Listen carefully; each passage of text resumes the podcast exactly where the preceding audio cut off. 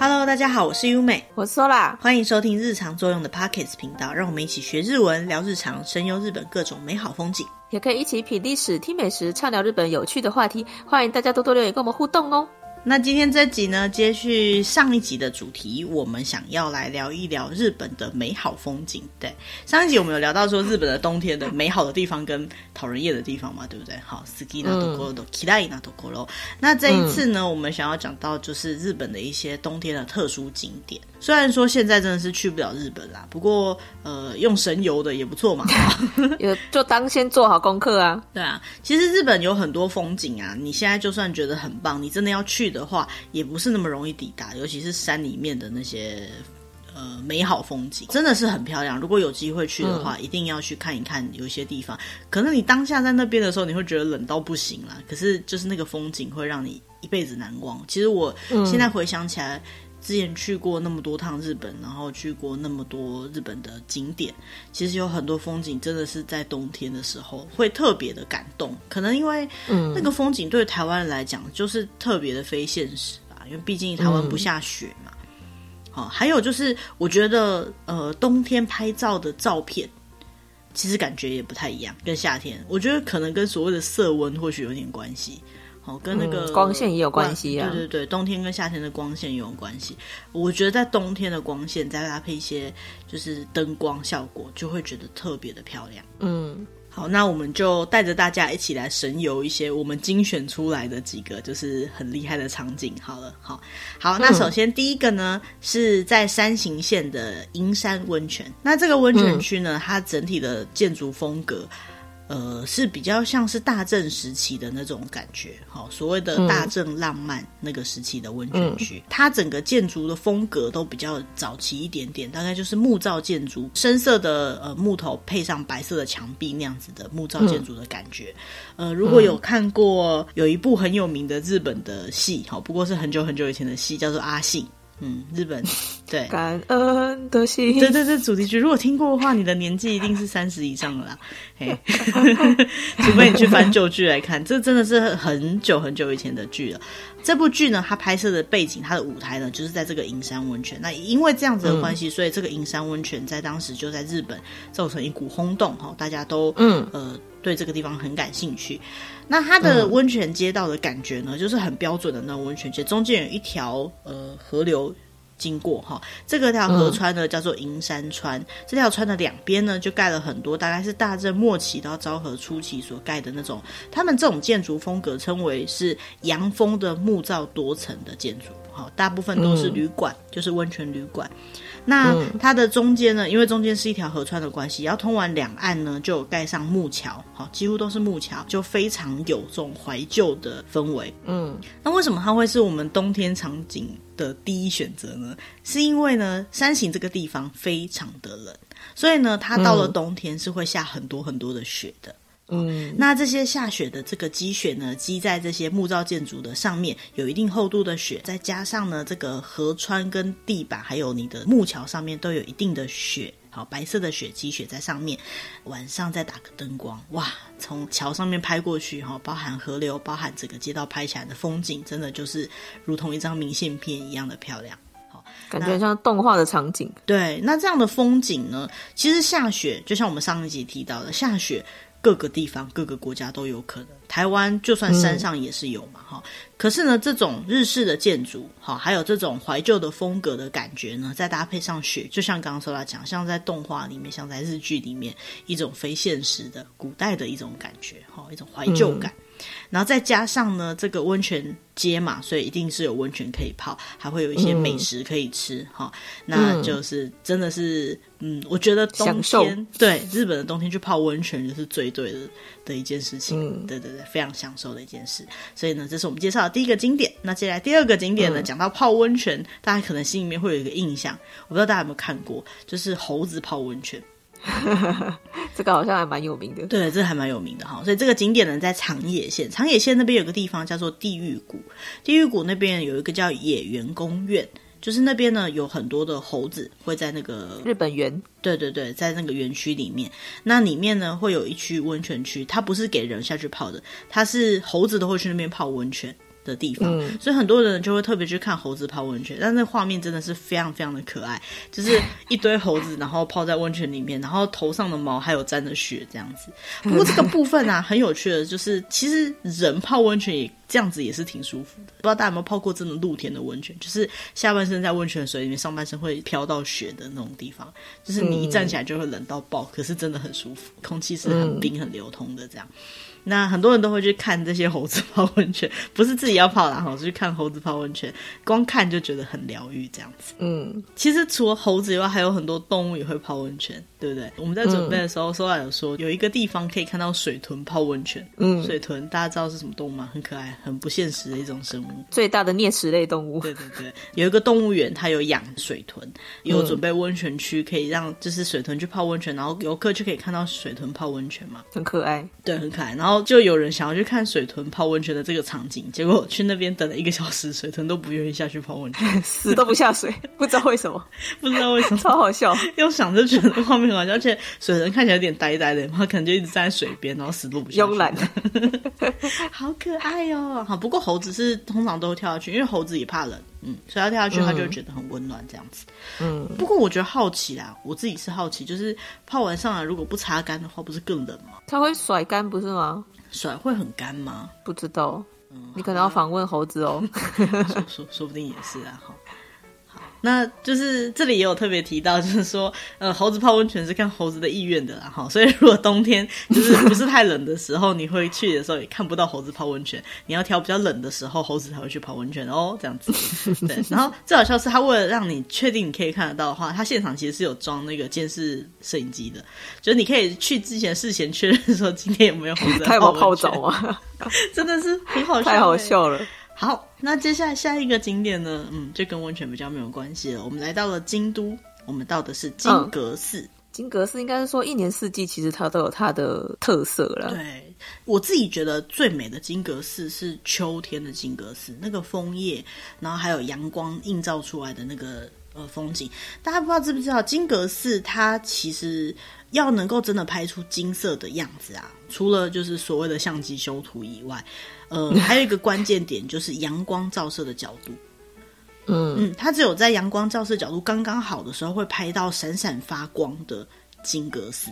好，那其他的时候有可能就要做一点修图。嗯、不过呢，冬天的金阁寺呢，比较容易拍到很光亮的样子，因为呢，它下雪的关系。好，金阁寺也是比较偏山边，对，所以它的屋顶就变成白色的。嗯、它白色相对应之下，你就可以比较有机会感觉到那个墙壁是金色的光辉。京都虽然也下雪，可是要能够积有一点点厚度的雪，也不是那么容易啦。哈，通常他们大概晚上如果有下雪的话，大概中午左右雪就会融化了。哈，所以说如果想要拍到我刚刚讲白色屋顶。然后再搭搭配上旁边的树景都有雪的这个金阁寺的话呢，可能要再早一点的时间去才拍得到。嗯，那这个一样哈、哦，他们也有设监视摄影机。如果想要先事先确认状况的话，也可以先确认一下，哎，今天有哦，然后再买票入园这样子。嗯，好，再来第四个呢，就是一个不用担心没有雪的地方了，在北海道。好，北海道呢有一个地方叫美瑛町，那里有一个 ROEK，，就是青池，还有白胡子瀑布。那边呢，从每年的十一月到四月都是有下雪的状况。应该讲说入冬就开始下雪了，好、嗯，因为是毕竟是北海道嘛，嗯、那么纬度那么北边嘛，嗯，嗯。不过呢，它从十一月到四月呢，这个美英町的青池呢，都会做夜间点灯。好，那这个夜间点灯，点灯的位置呢，就是我们刚刚提到的青池，好，Aoi Ike 这个地方。嗯、这个地方呢，大概从美英车站距离大概是十七公里远的地方，它的周围呢、嗯、都被森林给环绕。那在正冬天的时候啊，他们的水是会结冰，然后上面再覆盖着雪，好，就是水面结冰之后再下雪，然后雪就积在那个水面上。那虽然说平常清池的风景啊，是这个水。池水是青色的，所以叫青池。冬天因为结冰的关系就看不到。可是呢，它在夜晚的冬天呢，它就在池塘用了很多的 LED 灯去照，塑造起来就有点像白色，然后蓝色这样的风景，整个氛围就非常的幻想，像是会有独角兽跑出来的那种感觉，这样。哦，对对对对，很像是那种什么小卡片上面会出现的图案。嗯，很像是用画的，但是它却真实存在。嗯、那当然，打灯的部分是人工做出来的啦。嗯、不过现场的雪景哈，包括那边的氛围，那个森林的那种感觉，的确也是，就是在我们这种热带的国家是看不太到的。嗯嗯，这个也是很漂亮的风景哦。下一个呢？哎，我们又回到了温泉区。毕竟冬天嘛，哈，温泉区就是比较吸引人的感觉，热门。对对，热门。我们来到了岐阜县，岐阜县呢有一个地方叫做夏吕温泉。嗯嗯，夏吕温泉呢，每年的十月到三月，也就是冬天的时候，遇到礼拜六的时候呢，它会举行放烟火的活动。嗯，那比如说呢，像在万圣节或者是圣诞节，或者是成人式。之类的哈，情人节这样的特殊活动的时候呢，嗯、就会有特别的主题的烟火。这个那放烟火的时间呢，虽然不会很长，大概就是晚上的八点左右，然后放十分钟左右的时间。但是呢，在冬天的晚上看到放烟火，嗯、对于日本人来讲，就觉得它特别的美。为什么呢？因为上次有介绍过，就是日本的烟火大会基本上是举行在夏天夏末的时候，呃，最多到秋天哈，很少会在冬天放烟火的。对，然后再来呢，就是会放烟火的场景附近呢，毕竟这是温泉区嘛，就是还有那种可以泡竹汤的地方。那在很冷的冬天里面，你还可以边泡着竹汤，享受这个温泉区的氛围，所以就是非常推荐的景点喽。嗯。好，那下一个景点呢？我们又到了京都。嗯，京都真的有很多漂亮的景点。好，那这次要讲的是天桥立。嗯、大家不知道知不知道天桥立这个景点？它是在呃日本三景之一，哈、哦，就是有名到这个地步哈、嗯哦。那还有就是日本的百松名选，跟日本的道路白选，还有日本的海滩白选。哈、哦，反正日本很多白选里面呢，都会出现这个天桥立这个景点。那它的美呢，嗯、就是除了它白色的沙滩跟它的呃绿色的松树。以外呢，冬天天桥立呢也会下雪啊，因为毕竟是京都呢，也是比较冷的地方。嗯、那下了雪的天桥立呢，就可以感觉到很像水墨画那样子的，就是黑白的风景这样子。嗯、那天桥立呢，本来就有很有名的那个欣赏方式，我不知道大家知不知道。倒立也不算倒立啦，对，就是你站着哈，然后弯腰，从你的胯下，从你的胯下看过去。为什么它叫天桥立？就这样看起来，那好像就是一道桥，嗯哼哼，在天空上的一道桥，所以叫天桥立。哈，这样子的风景由来。嗯、下次有机会认真介绍京都的各个景点的时候，我们再好好讲这个场景。那反正冬天的时候，这个场景不管什么时候都很有名啦。好，那尤其是冬天的时候，又别有一番风味，这样子。嗯，好，那下一个呢，还是温泉区。我们介绍的是熊本，熊本那边呢有一个黑川温泉。嗯、我如果没记错的话，之前介绍温泉区，不知道有没有讲到这个温泉区？哈，熊本的黑川温泉呢，其实它在二零零九年版的米其林日本的旅游导览上面呢，有得到两颗星的评价。好，是一个很棒的温泉区。嗯那这个温泉区呢，它是在一个溪谷的两边，这个溪叫做圆川溪。好，这个溪谷的两边呢，盖了很多的温泉旅馆，然后呢，就会有一种，就是也是整个温泉区都是有一种特殊的情怀，因为它建筑的风格呢，也都是比较有一点日本以前的那种怀旧建筑的感觉。嗯为什么它会在冬天的景点介绍里面呢？是因为在很多的温泉区，哈，包括这个黑川温泉区呢，都有这样子的习惯，就是他们可能会有卖那种温泉的共同票券。那这边呢，嗯、他们通常叫做温泉的手型，好，这叫入汤手型，嗯、就是泡汤的手型。什么是手型呢？就是手是那个手掌的手，然后形状的形，好，那它其实就是有点类似 pass 啊。就是呃一日券，通行证，通行证，对，基本上呢，你拿着这一个呃手型之后呢，你就可以到他们总共有二十八个温泉区，好，里面你可以任选三个进去泡。那在冬天的时候呢，嗯、其实一直在同一个地方泡，毕竟没有办法，就是不会很好玩嘛。嗯，如果可以的话，就是可以多走几个地方，就会觉得特别的有趣，这样子。像我们上次有去这个黑川温泉。泡汤，嗯，然后我第一次在那边泡到那个，就是可以整个人是站直的，它水很深很深，然后、嗯、要站着泡，对，你是站着泡的，但是你在水里面你没有感觉阻力，嗯、所以你站着是当然是不会累的。那呃，嗯、像我们这种比较矮的人，有可能站不到底，所以它边边就会有设置那个扶手，你就可以扶着站在那边泡汤。嗯、它是一个旅馆的露天温泉，然后那个旅馆就是像刚刚讲在溪边，呃，虽然你不一定看得到那个溪流啦，可是你隔着它的那个竹制的栅栏，好，竹子做的栅栏，你就可以听到溪流的声音，哦、所以就是非常的，我觉得感觉很舒服，很少会有那种体验，这个也是蛮特别的。还有在那边有泡过那个洞窟的温泉，就是有些洞窟真的小小，你要弯腰才钻得进去。对，然后就是暗暗的温泉，那个嗯，说舒服其实没有很舒服，因为水没有很热，就是很新奇的。对，可是就是新奇的体验这样子。然后在那个温泉手行，嗯、那个通常都是一个像是杯垫这样子大小的东西，一块木头这样，嗯、那你就可以在那边盖纪念戳章，泡过的纪念戳章，嗯、然后回来就可以当杯垫当纪念品。每一个温泉旅馆，它有可能卖它自己的毛巾或者温泉。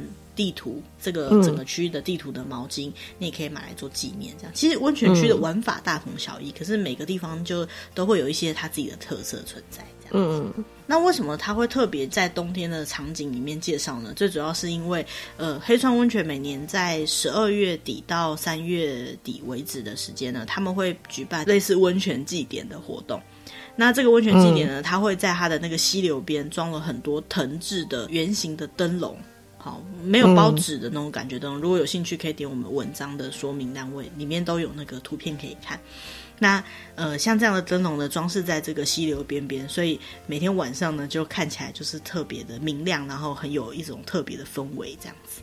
嗯，好，那下一个呢，我们要讲的是长野的野泽温泉。好，那野泽温泉呢，就在滑雪场旁边的温泉区。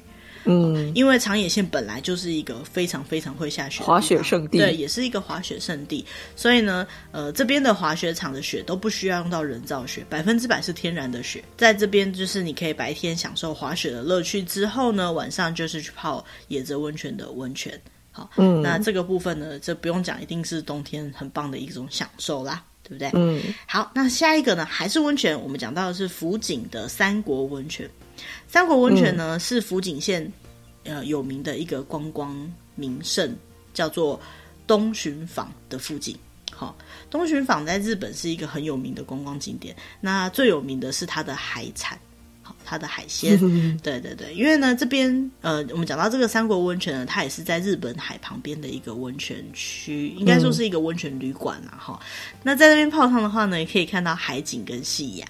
好，所以呢，就会感觉非常的有氛围。嗯、那最主要的是，呃，那边因为靠近东巡坊，所以它的渔获量是非常的丰富的。然后有一个非常重要的东西，嗯、去那边就一定要吃啦，叫做月前蟹。好，因为呢，嗯、三国。对，因为三国这个地方呢，有一个港叫三国港，那边的最有名的东西呢，嗯、就是月前蟹，大概是在每一年的十一月上旬到三月下旬左右为止呢，是月前蟹特别好吃的季节，所以很多人呢会特别为了吃这个呢，在冬天的时候到三国温泉去泡汤。好，那每一个温泉旅馆里面呢，几乎都可以吃到这个月前蟹的料理。嗯嗯。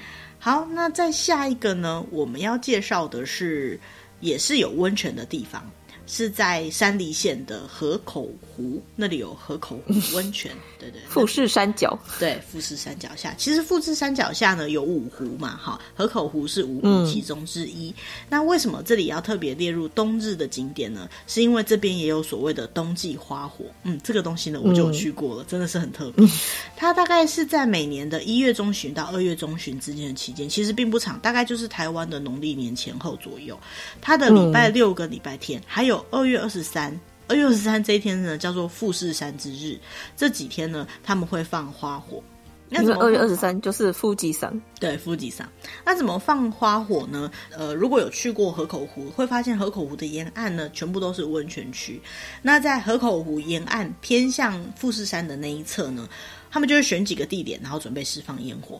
所以呢，你如果在它释放烟火的时候呢，你是在湖的另外一侧，也就是富士山，然后河口湖，然后你是站在河口湖的这一边，可以望向整个湖面跟富士山的话，通常就是你去那边要拍那个富士山倒影的那个角度的这一侧的话，你就可以看到，理论上你就可以看到烟火跟富士山。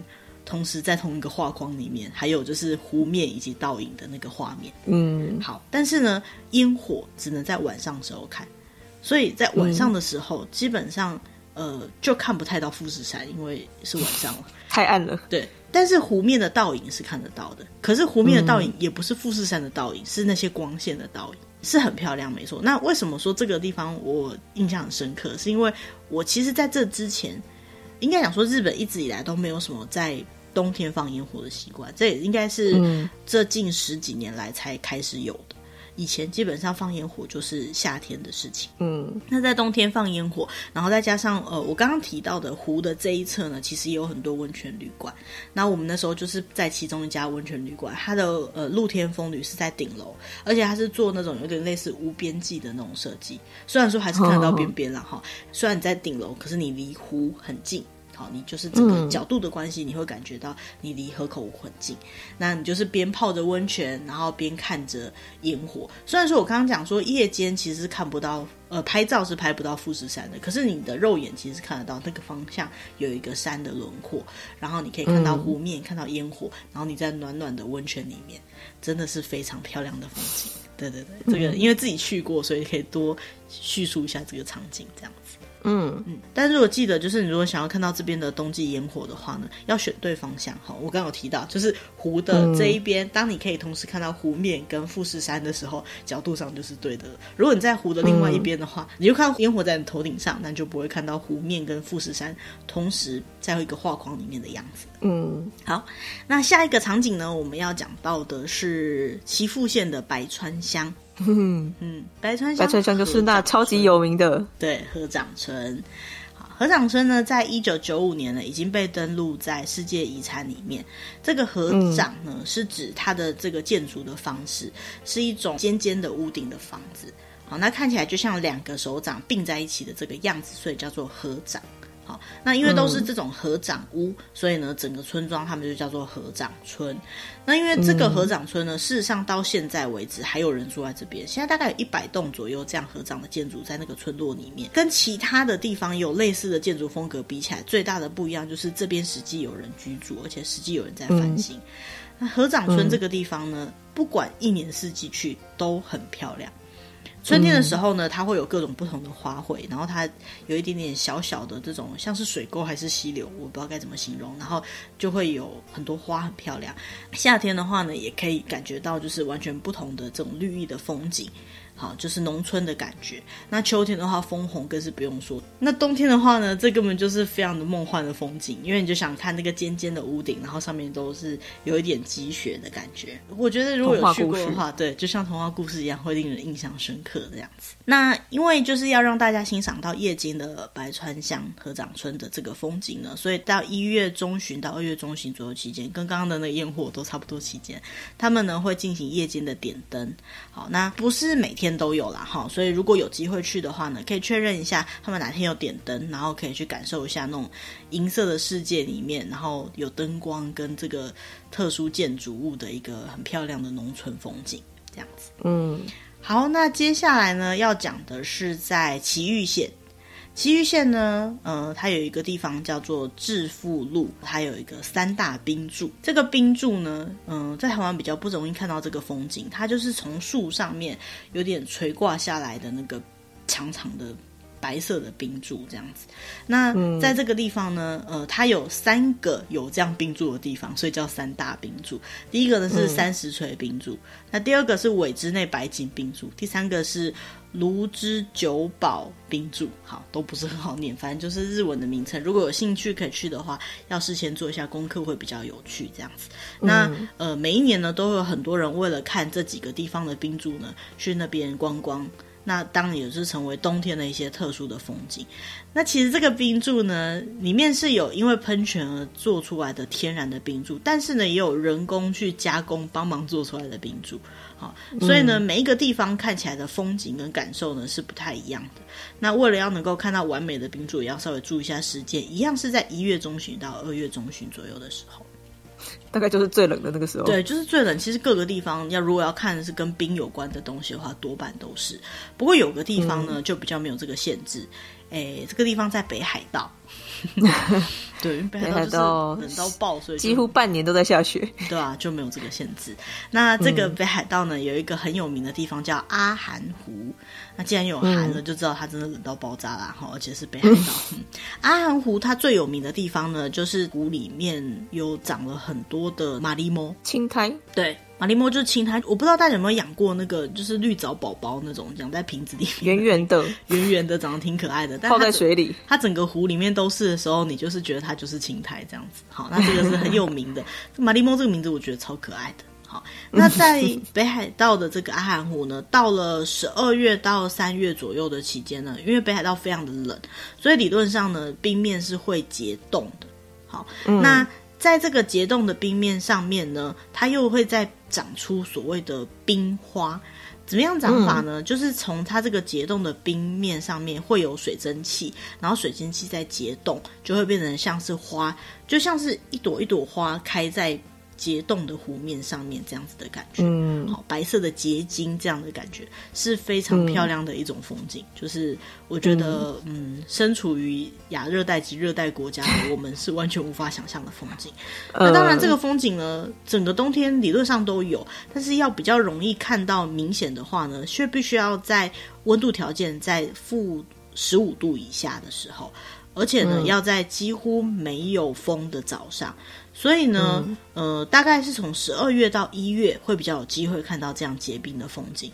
那当然啦，嗯、就是阿寒湖本身来讲呢，一直到三月上旬左右呢，都还是有可能看得到，因为那边是很冷的这样子。嗯，好，那除了阿寒湖以外呢，北海道还有个地方也是绝对可以看得到冰的地方。我是想这个地方应该是一年四季都有冰吧，嗯、很确定就是了。好，这个地方呢，就是北海道的二货刺客海，就是。最北边的那个地方，哈、嗯，在北海道的北东方的位置。那这个鄂霍次克海呢，从每年一月的下旬开始呢，就会从俄罗斯那边有流冰整个飘过来。所以呢，这个流冰呢，大概会在这边停留，就是你可以看得到，大概到三月中旬为止都可以看。那要看流冰，基本上会坐上一种叫做碎冰船的一种观光船。嗯、那这个观光船呢，就会一边碎冰一边开出去，让你欣赏这样的风景，而且你会听到它就是咔咔咔咔的在把那些冰碎掉的声音，这样子，所以呢、嗯、是有感觉到，就是不管是视觉还是听觉，都会有一种很明显的你在碎冰的这种感觉，这样子。嗯，okay, 对，这个乘船的体验，大家有机会可以去尝试看看。那除了就是可以坐碎冰船出去以外啊，还有一种叫做溜冰散步体验。好，那比较特别就是你可能要先穿上潜水服，因为可能怕你掉下去啦。哈，而且那个真的掉下去的话会冻死，所以一定要穿上防寒的潜水服。嗯、然后呢，它就会直接让你站在这个溜冰上面，可以在溜冰上面走路。这个是算是近几年来很有很有人气的一个活动方式。那在这个溜冰上面走路呢，需要就是专业的。导游带着你走，因为你可能无法判断哪个地方对你来讲是安全的。哦，对对对。嗯、然后呢，也可以，因为你已经穿上潜水衣了嘛，哈，所以如果你也敢的话，他可能可以带着你在水里面呢，稍微跟这些流冰一起浮浮沉沉，感觉一下，哈，一下下，对，应该是会很冻吧？这个我不太确定。对啊，应该很冷诶。嗯，可是这个潜水衣也是防寒潜水衣，我在想应该有一定程度的隔绝效果啦，不然没有人有办法在那个地方下水的这样子。嗯那有兴趣的话，也可以去看一下现场的，就是报名的这个体验活动，这样子。这好像是蛮受欢迎的一个行程的样子。对，那我们接下来呢，日本的冬季之旅 来到了。栃木县，栃木县那边呢，有一个温泉区叫做汤溪川温泉，汤是泡汤的汤，对，然后溪川就是西边的河川，汤溪川温泉。这个地方呢是在栃木县的日光市，哈，就是日光温泉那附近啦，哈。那一带呢，每年到了一月下旬到三月初左右呢，都有一个汤溪川温泉的卡玛古拉马子里。什么是卡玛古拉呢？嗯、卡玛古拉就是雪屋，雪屋，嘿，或者是雪洞，大家都应该有看到那种看过那种圆形的雪屋。嗯，那这个雪屋呢，在那边呢，不是那种很大的一个人可以进去的那种雪屋。它最有名的风景呢，是在它的河川边，会有一整条路都有积雪嘛。这个雪呢，他们会做出大概一千个左右的小小的雪屋。多小呢？嗯、大概就是放一个蜡烛进去左右那么大的小雪屋。嗯、然后呢，在晚上他们就把这些小雪屋里面每一个都点上蜡烛。嗯，对，你可以想象那个小小的雪屋，然后雪屋都有一个洞口嘛，然后洞口里面很可爱，蜡烛对，很可爱，而且满满的都是一整排的这样过去哈，是一个很幻想，然后有点温暖的感觉。卡玛古拉马子里哈，就是这个雪屋季呢，那个地区呢有好几个地方都有这样子的活动，但是呢，不是每一个地方它都会每天点灯，有每天点灯啊、呃、点蜡烛的地方，也有不是每天点蜡烛的地方。所以如果有兴趣要去看这样子的场景的话，这是日本是非常有名的一个风景哈，一定要事先确认一下，就是哪一天有点蜡烛。我比较好奇的是。那个小雪屋里面点蜡烛啊，不会融化吗？不会啊，不是会有人住在雪屋里面都还可以煮饭吗？可是那么小，那么小的雪屋里面，那个顶不早就被融光了吗？不会吧，它里面好像是可以保温的构造。我还是觉得会融化。你想想看，那个蜡烛都可以拿来。热茶了，怎么会不把那个雪屋融化？我想不通这是为什么。不过我也没去看过这个风景啊。我记得我们上次去日光的时候，好像有拿到这个的 DM，但是我们没有过去，因为他好像还要坐车一段。哦，我们去日光温泉的时候嘛，对不对？嗯嗯嗯，有机会可以去看了哈。那一样是这个雪屋呢，呃，我们就要介绍另外一个场景了。另外一个场景呢是在北海道。北海道的然别湖，然别湖这边呢是北海道最高的自然湖泊，所以呢，他们每年一月左右呢就会完全的冻结，嗯、那大概有半年的时间，这边都是雪跟冰的世界。好，基本上就没湖了啦。嗯、虽然它叫然别。对啊，我们刚刚讲说下雪下半年就这个地方。对，这有半年的时间都是结冻的。那完全结冻的这个湖面呢，又加上下雪的关系，所以呢，一整个就是一个白色的世界。在这个白色的世界上面呢，嗯、很神秘的哦，在每年的一月底开始，会仅仅只有六十天左右，也就是大概两个月左右时间呢。会有一个小小的村落在这个湖面上面产生，这个村落呢叫做西卡利贝兹沟塘，也就是然别湖村，好的这个村庄。嗯、那为什么说它是只有六十天的梦幻村庄呢？嘿嘿，因为它是用雪盖出来的。完全是雪屋的村庄，那这个梦幻的村庄里面有什么呢？好，完全由冰跟雪做成的各种的小房子、小小冰屋、嗯、小雪屋。嗯，那比如说呃，冰做的酒吧，还有冰做的教会、冰做的房子，甚至冰做的露天温泉、冰做的小旅馆之类的。所以，如果有机会可以在这个短暂的时间造访这个地方的话呢，就可以去这个梦幻的村落，因为它只有两个月啦哈，然后再加上就是它是在冰上面盖出来的雪屋嘛，所以是真的很特别的。那我们看到的照片里面有酒吧里面所有的桌子椅子都是用冰做成的，我不知道椅子是不是啊哈，但是。应该是很冰吧？这个桌子有办法做。我刚刚还查到一个很好笑的，就是它的那个雪屋啊，其实是你可以在里面过夜的。但是呢，它里面呢就只有睡袋，他会给你三层的睡袋。但是呢，如果你真的忍受不了，你觉得太冷的话呢，它还有一个 hotel 你可以逃进去了。然后可以可以不要住在水雪屋里面过夜，可以可以躲进去饭店里面，蛮特别的。不过那个饭、嗯、那个 hotel 应该就不是时间限定的，应该是比较 正常的建筑物了。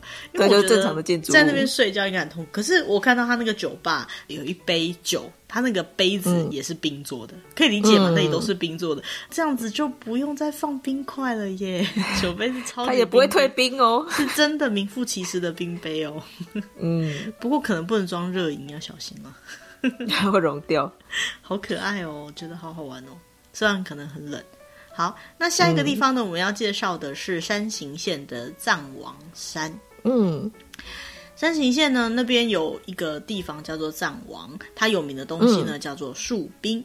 什么是树冰呢？它就是树木，然后呢被冰跟雪覆盖之后呢，就成为一种很奇怪的形状，真的很奇怪。大家一定要点开那个照片去看看、那个，一根一根的雪柱的感觉。对，它就像是雪怪一样，然后就是。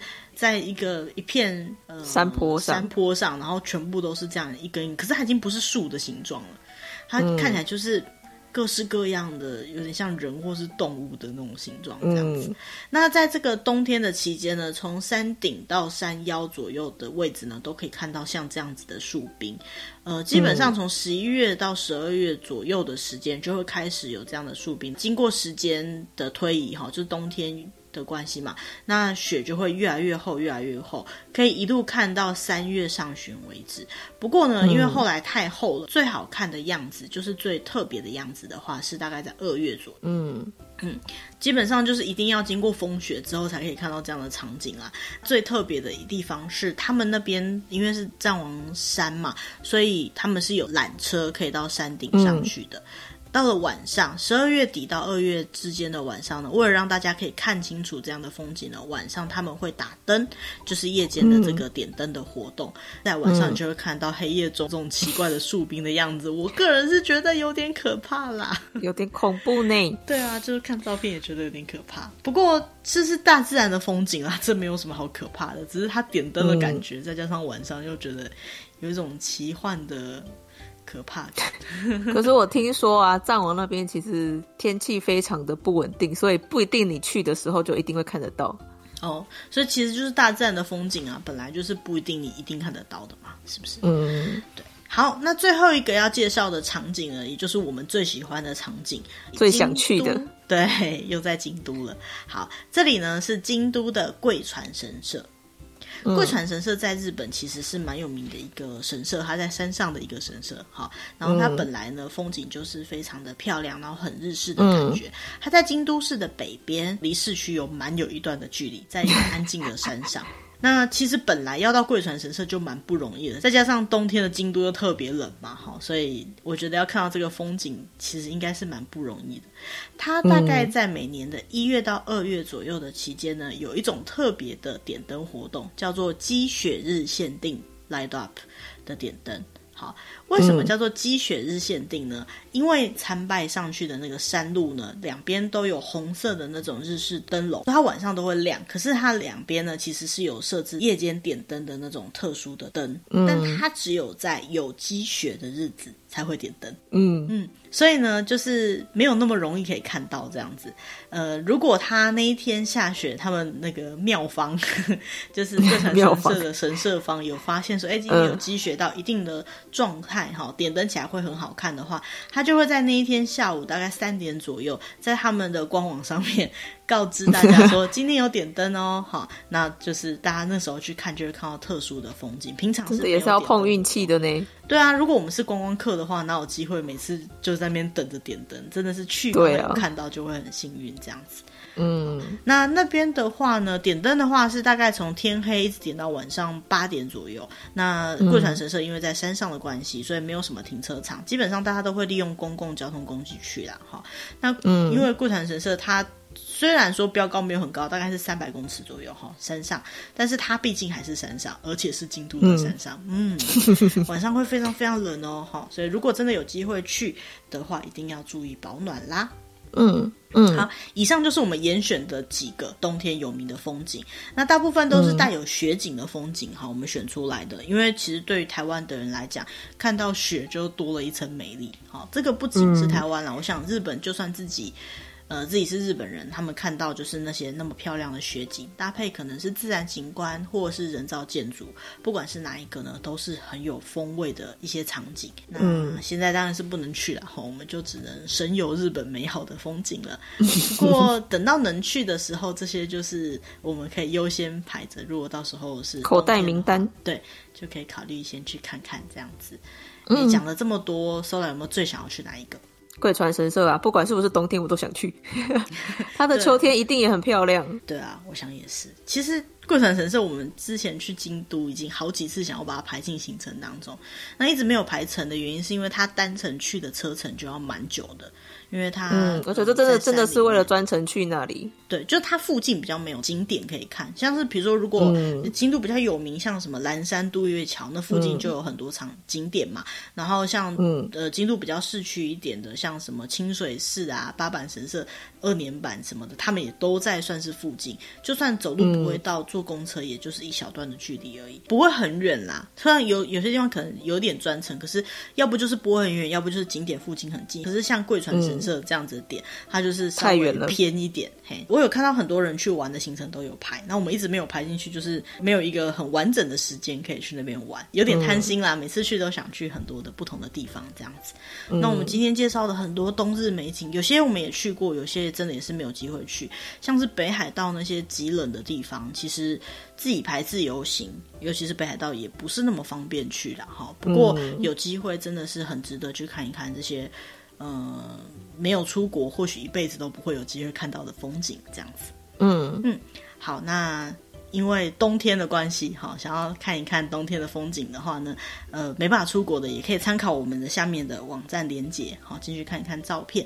那用这些地名下去搜寻，也可以找到很多就是其他网友分享的资讯跟图片。嗯、对，就只能这样子神游啦。好，那希望大家就是在呃寒冷的冬天还可以保持愉快的好心情，然后要注意保暖。嗯。还有身体健康，对啊，身体健康还是很重要的。身体要健康，我们才能够等到去看这些美好风景的时候嘛，对不对？好，那今天的主题呢，就大概到这边啦。我们接下来也会定期上传一些新的集数，然后找一些类似像这样子比较有趣或有用的话题。如果你喜欢这样的主题的话，也欢迎按赞、订阅或跟可能会喜欢这些内容的朋友分享。嗯，那就谢谢大家啦，嗯、拜拜，拜拜。